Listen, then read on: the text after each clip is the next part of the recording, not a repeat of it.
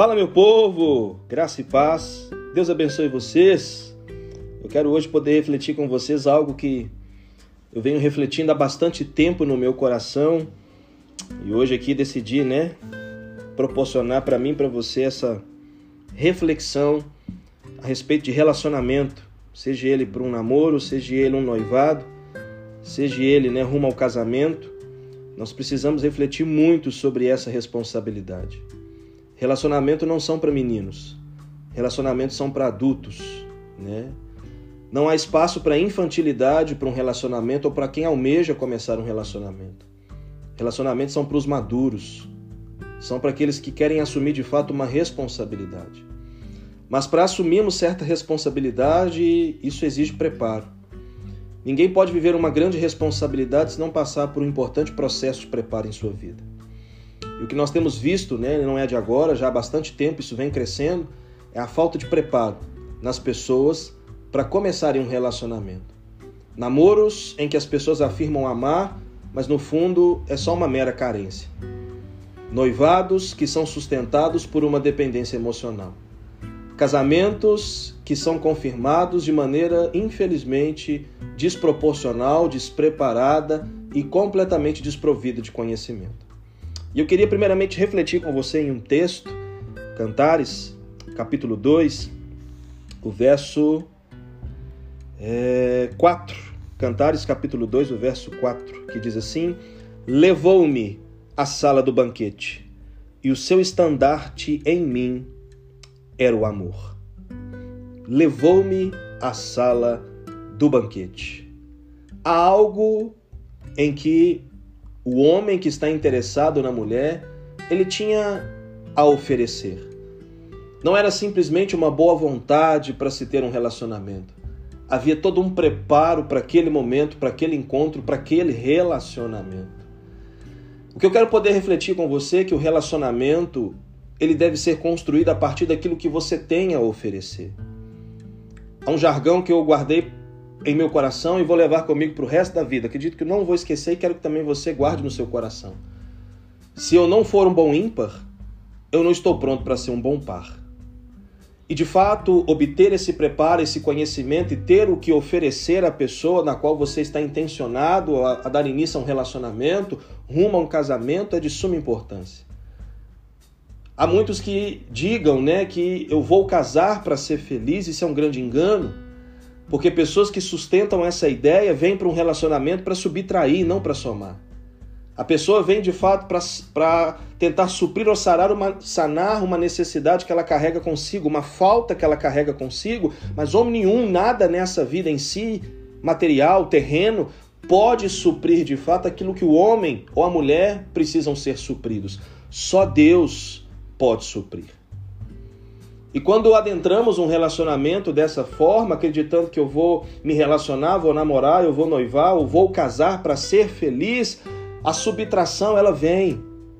E quando há subtração, esse relacionamento está com, com os dias contados para terminar. Porque tudo aquilo que vai sendo sacado, retirado, subtraindo, um dia acaba. E aí vemos essa geração que afirma após dizer que ama, agora pede o divórcio. Agora diz que não ama mais. Mas de fato, foi o despreparo que contribuiu para que essa pessoa acreditasse que um relacionamento em si poderia satisfazer.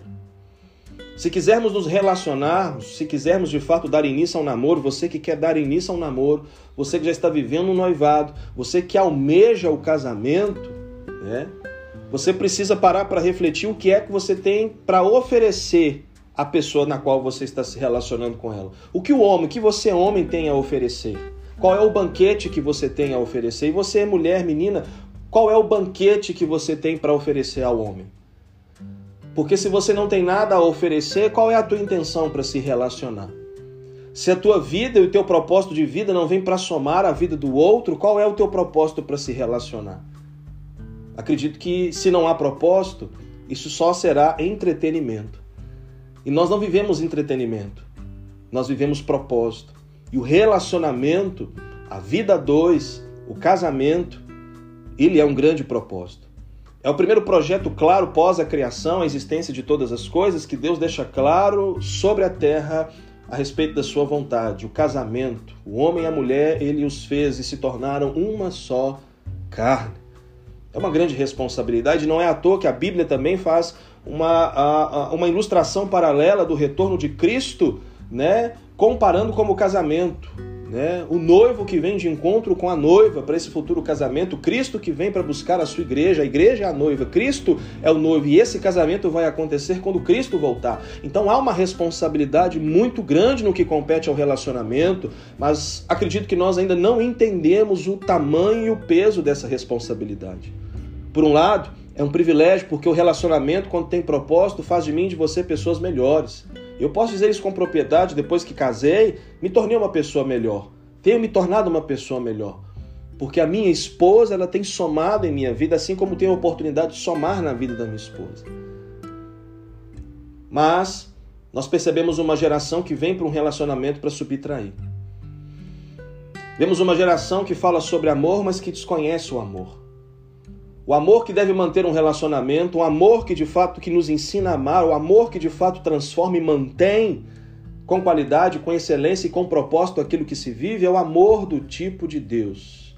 A Bíblia nos ensina que o amor de Deus foi derramado ao nosso coração. E é esse amor que devemos assim desfrutarmos e tê-lo para oferecer à pessoa na qual nós vamos nos relacionar.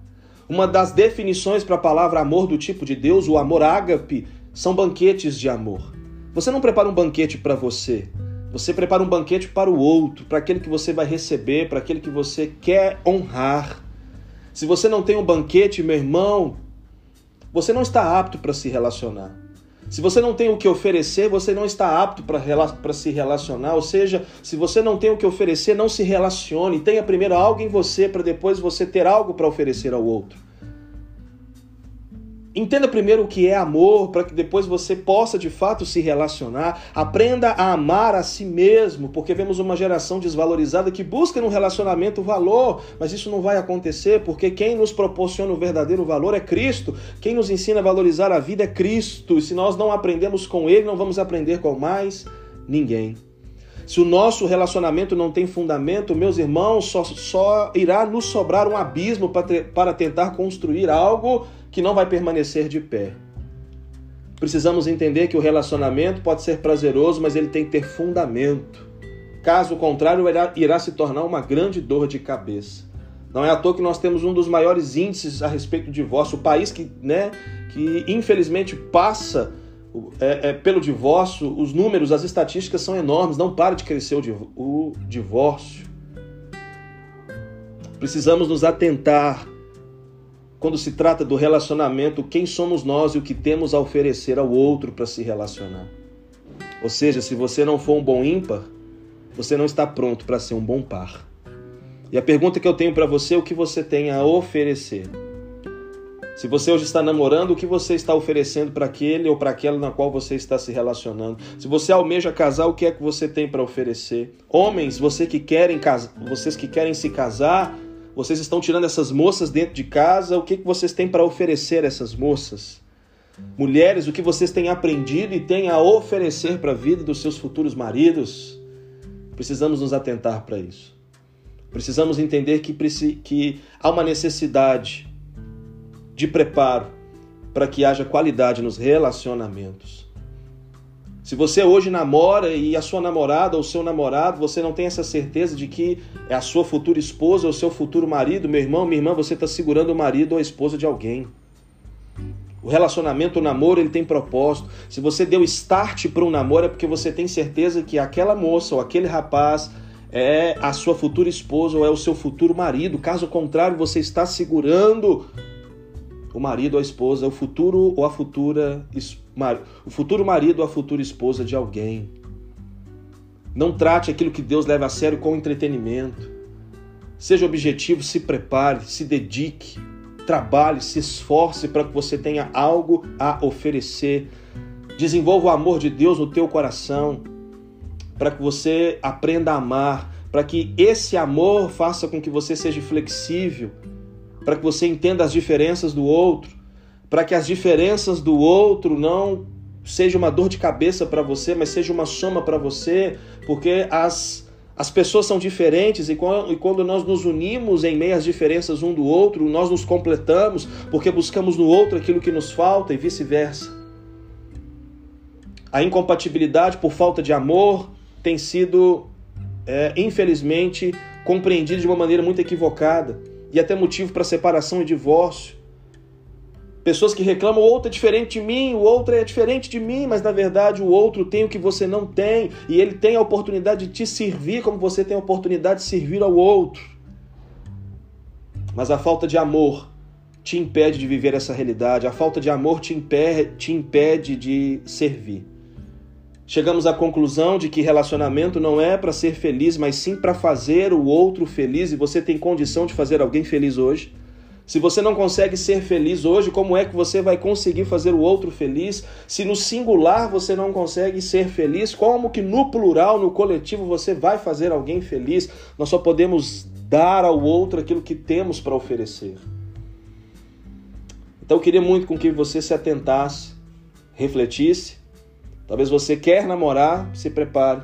Talvez você já está namorando, revise. Você almeja casar, meu irmão e minha irmã, se prepare para isso.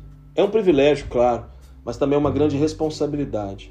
Obtenha conhecimento, perceba o que você tem a oferecer e perceba se e, perce, e perceba em sua vida se o que te motiva a se relacionar é o amor e não carência, e não faltas, e não dependências emocionais, mas sim o amor, o amor do tipo de Deus. Ou seja, eu tenho um banquete para oferecer. Pode vir, existe um banquete preparado para minha amada existe um banquete preparado para o meu amado. Um beijo para o teu coração e vamos para cima. Vamos viver o que Deus tem para nós. Tamo junto.